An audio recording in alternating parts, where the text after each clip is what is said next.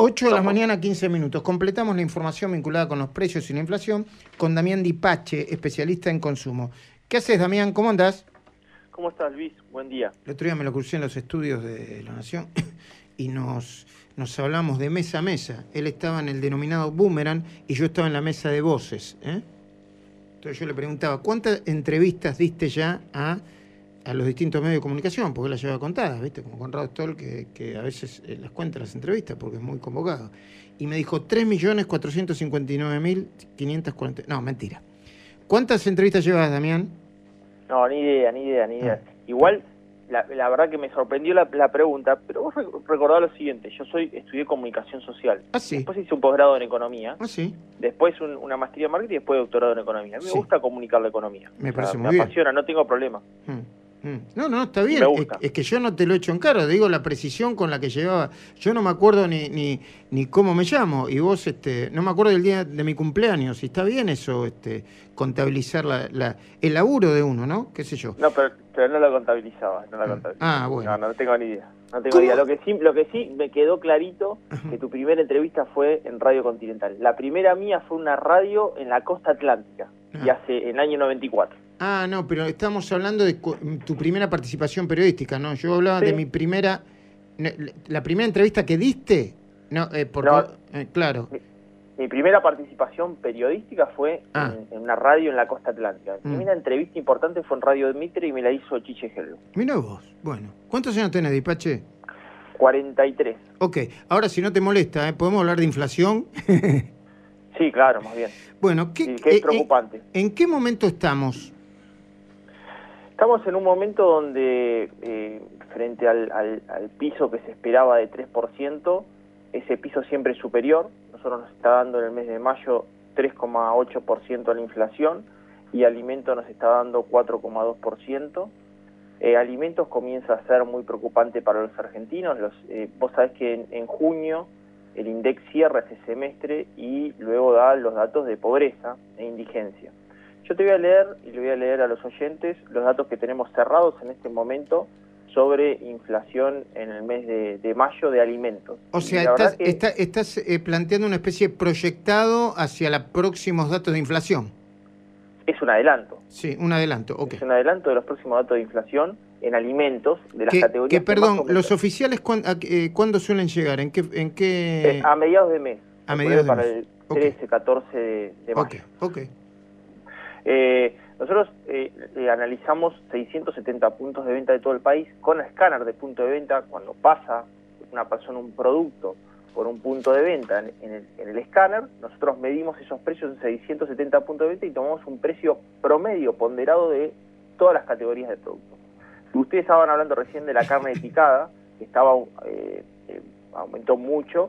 Tapa de empanadas, si quieren hacer empanadas, 15,2% el aumento. 15,2% en un mes. Muchísimo. Dulce de leche, 13,1%. Wow. Enlatados de pescado, 11,1%. Chocolates, 10,2%. Manteca, 9,6%. Puré de tomate, 7,6%. Crema de leche, 7,6%. Mayonesa, 7,2%. Vinos, 7%. Tengo un listado enorme de productos, pero te estoy diciendo el top 10 de productos que más aumentaron en un mes. y fíjate que la mayoría ya está teniendo dos dígitos, Luis. Entonces es una, una situación muy preocupante. y no hablamos, perdón, y no hablamos de aumento en los servicios, ¿no? Estamos hablando del núcleo duro de la inflación, es lo, que consumen todos los meses, lo que consumimos todos los meses. Sí, tuviste aumento de, de nafta en el mes de mayo. Ah. Eso tiene un, aumento, de, un, digamos, un giro de segunda ronda en todos los bienes y servicios que se prestan en nuestra, nuestra economía.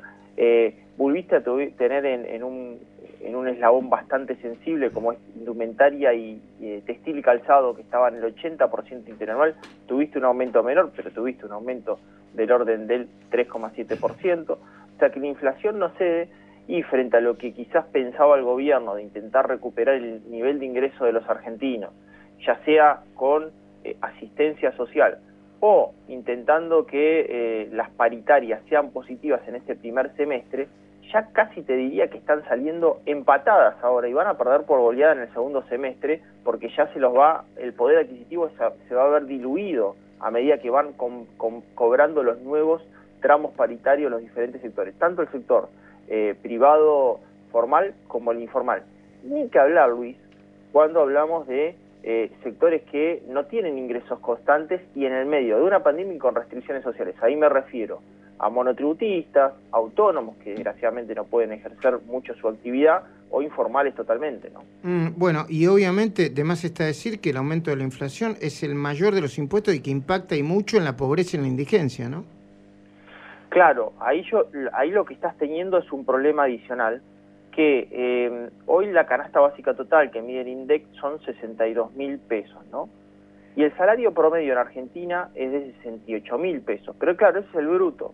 Cuando vos te queda el neto, estás por debajo de la canasta básica total. Eso indica que este, este, este mes vamos a tener un nivel de pobreza muy importante. Y la indigencia, ahí hay una disyuntiva increíble.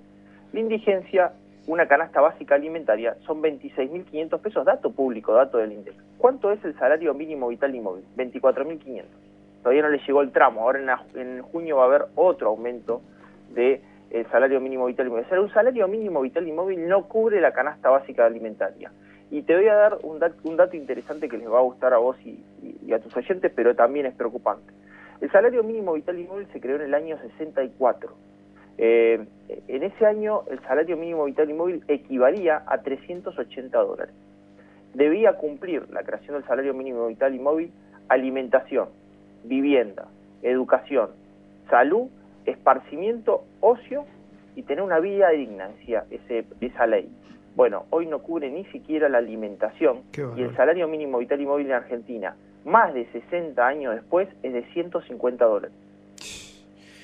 Eh, Damián Dipache, gracias por el tiempo. ¿eh? La verdad que, bueno, es muchos datos muy precisos, pero la verdad que cuando uno mira para, para atrás, ¿no? en el lugar donde estamos ya hace muchos años y donde estamos ahora, no hace más que entristecerse. ¿no? Hay que cambiar no solamente el rumbo económico, hay que cambiar la estructura económica impositiva, ¿eh? de distribución, primero de generación de riqueza y después de distribución de la Argentina. Gracias, Damián Dipache. Un placer, abrazo grande.